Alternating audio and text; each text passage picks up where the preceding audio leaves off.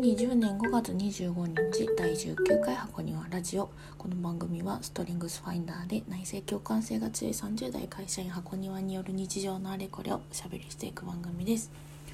こんにちは箱庭です、えー、月曜日は私はあの会社が休みなので今日はお昼間にラジオを撮ります。あの日曜日がねあの一番仕事が忙しいんですよ。盛りだくさんでね。で私は3時間喋り続けるっていうやつを昨日2本やってで、まあ、6時間ねああしんどい疲れたと思って家に帰ってそれでもう何もしたくないけどめちゃくちゃお腹は空いてるけどうーんってなってあウーバーイーツって思い出したんですよ。で初めてウーバーイーツを頼んでみました。なんかあのカオマンガイっていうあのタイ料理なんですかね。お肉とあの硬い細長いお米あるじゃないですか。あれを一緒に炊いたやつ。あれににんにく味の茶色い美味しい味濃いソースがジャバーって乗っててそれにパクチーが乗ってるっていうね。そういうやつを食べたい。食べようと思ってウーバーイーツしました。あのもう欲望がね疲れ果ててたから欲望丸出しになっちゃってあのパクチー爆盛りっていうオプションをつけちゃった。それであの初めてね頼んだからそのアプリの中とかよく見たことなかったからこう進めて注文を進めていくとドライバーさんへのチップっていう項目があってそのお料理代の何パーセントみたいな感じで選べるんですよ。でなんかね本当に結お料理代まあ私一人のお料理代だからまあ1500円から2000円ぐらいなんだよね。でそれの何パーセントとかで選べるんだけど私何パーセントだったかな？忘れちゃったけどなんかピッと押したらそれが100円って出たから100円100円ぐらいチップを載せたんですね。でまあ普通にあのチップなくても全然その注文はできる。あのチップなくても普通に運び賃はね払われる仕組みになってるからまあ、そこにお気持ちがちょろっと乗るっていうだけなんだけどね。でその来たウーバーの人がさあのちゃんとライトとかがちゃんとしてるちゃんとした自転車ちゃんとっていっぱい言ったけど 自転車を乗ったヘルメットもちゃんとしたね。でそういうなんか自転車乗りの人がね届けてくれて若いお兄さんだったんだけど。でなんかその辺の街で見かけるのって私ママチャリ行為だおおお姉さんってお姉さんっていうかな女性とか。なんかその何て言うの普通にチャリ乗ってその辺で漕いでる人がリュック背負ったみたいなのを結構見てたからあなんかちゃんとしたドライバーさんもそうだよねいるよねなんていうふうに思いました。ドライバーの質の差って結構ありそうじゃない？だってねあのウーバーのリュックってめちゃくちゃ大きいじゃないですか背中でしょってて。で私がも頼んだご飯なんかさちょろっとなもんだからさあのそのカバンに対しての量がさ小さいじゃんだからめっちゃ動くと思うんだけどあの中であのでっかいリュックの中で。でも別に汁漏れとかもしてなかったしなんかすごいこう偏っちゃっててそうなんかビシャビシャだったとかドロドロだったとかいうこともないし綺麗に運んできてたからあなんかなんか工夫がさあるよねドライバーさんもと思った。なんかその中で動かない仕組みとか。あんのかねあのでかいリュックの中に秘密が。なんて思いました。うんそれであそうそうそう。それで言えばそのまあドライバーさんはそれで良かったんだけど良かって、まあ、チップもね乗せてよかったなんて思ったんだけど。でその届いた料理開けてみるとまあ楕円形のなんかこうプラスチックのお弁当箱、まあ、普通によくあるやつにそのカオマンガイが入っててでかあの左側にねご飯がさこの固めに炊いたタイ米みたいな細長い米がさギュッギュッて入っててでもう半分の方にその一緒に炊いた鶏もも肉のね美味しい鶏もも肉がもう目いっぱいぎゅうぎゅうに入ってたのね。それでソースがさあのチッパーのジップロックのついた袋チャックのついた袋に入っててそれが何ていうのかな5センチ ×8 センチぐらいのこうちっちゃいやつなんか誰かにちっちゃい何かを渡す時にさなんかよく使うようなやつあるじゃないですか。あれにそのニンニク味の美味しいソースがパンパンに入っててでそれでそれもその鶏肉の横にそれがグッて入った状態ででその来るわけ。でパクチーはもう別盛り別の容器に入ってるであのジジップに入ったその茶色いにんにく臭い美味しいソースを開けてであの肉にねそこ自分でジャバーってかけてご飯にもまあかけてそれで別盛りのねパクチーを上にてんこ盛りにのせて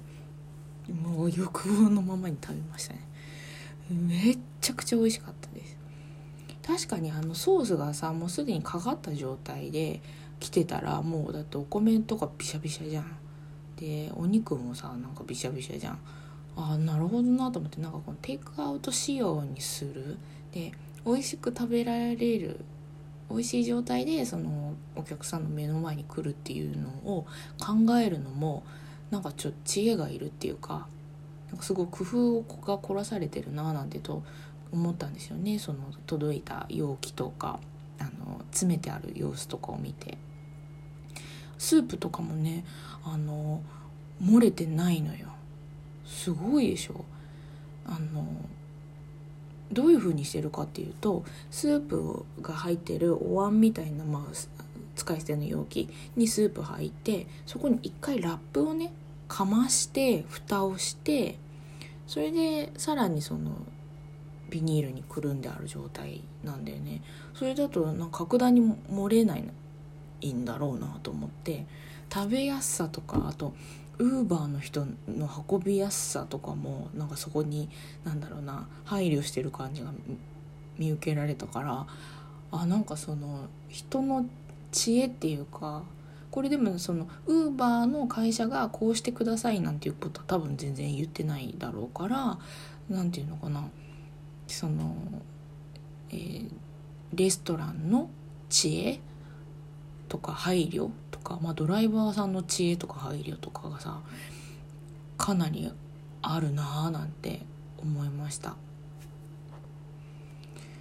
なんかガイドラインとかあんのかな？ああとなんかあれドライバーさんからレストランにこう運びやすかった運びにくかったみたいなフィードバックとかもあんのかな？なんかそういうなんか仕組みがそういうのがないとなんかあんな風にこう細かい配慮行き届かないんじゃないかななんて思いましたね。あでその食べ終わった後ぐらいにそのウーバーのそのアプリからねあのピコンとお知らせが来てでドライバーさんはどうでしたか？みたいなでグッドボタンとバッドボタンがあるぐらいの感じなんだけどでそれでなんか運び方が良かったとか丁寧だったとかあの早かったとかなんかいろんな項目がある中でそれを選んででグッドボタンを押してあげるとかね。そういうのがあってレストランも味が良かったとか値段が適正だったとかなんかそういうのもあってグッドボタンバッドボタンっていうのが一応そのカスタマーからのフィードバックみたいなのは一応した。だからきっとドライバーさんからのえーと、フィードバックが飲食店にもあるだろうし、えーと、飲食店がドライバーさんにフィードバックするかな。分かんないけどなんかお互いにその評価し合うみたいなのがうまく機能してんのかななんて思いました。あとまあチップの機能とかもねあるしね。なんかすごい新しいものを見たというかなんかこうフィードバックをし合うことによってなんかどんどん質が高まっていくっていうかなんかそういうのがすごいいいななんて思いました。なんかなんていうのかななんかえっ、ー、と普通に例えばとデリバリーをするって言ったってなんかデリバリーのはこうです。この服を着てください。この自転車に乗ってください。ここに来たらえっ、ー、となんとかって言って挨拶をしてみたいなマニュアルをさ与えられてやんのかと思いきやただただお互いにフィードバックの仕組みを作らせといて放っておけばいいんじゃない？でそれでなんかその多分グッドボタンがいっぱい集まったドライバーさんとかグッドボタンがいっぱい集まるさレストランとかはさすごくそのどんどんやりやすくなるっていうかなんかこう信頼が集まってくることによってメリットあるでしょ働きやすいしこともあるだろうし。まあねレストランだったら注文がいっぱい来るとかさあるだろうし。あなんかすごく新しいものを見たって感じがしました。ウーバーイーツについて語っちゃっためっちゃ。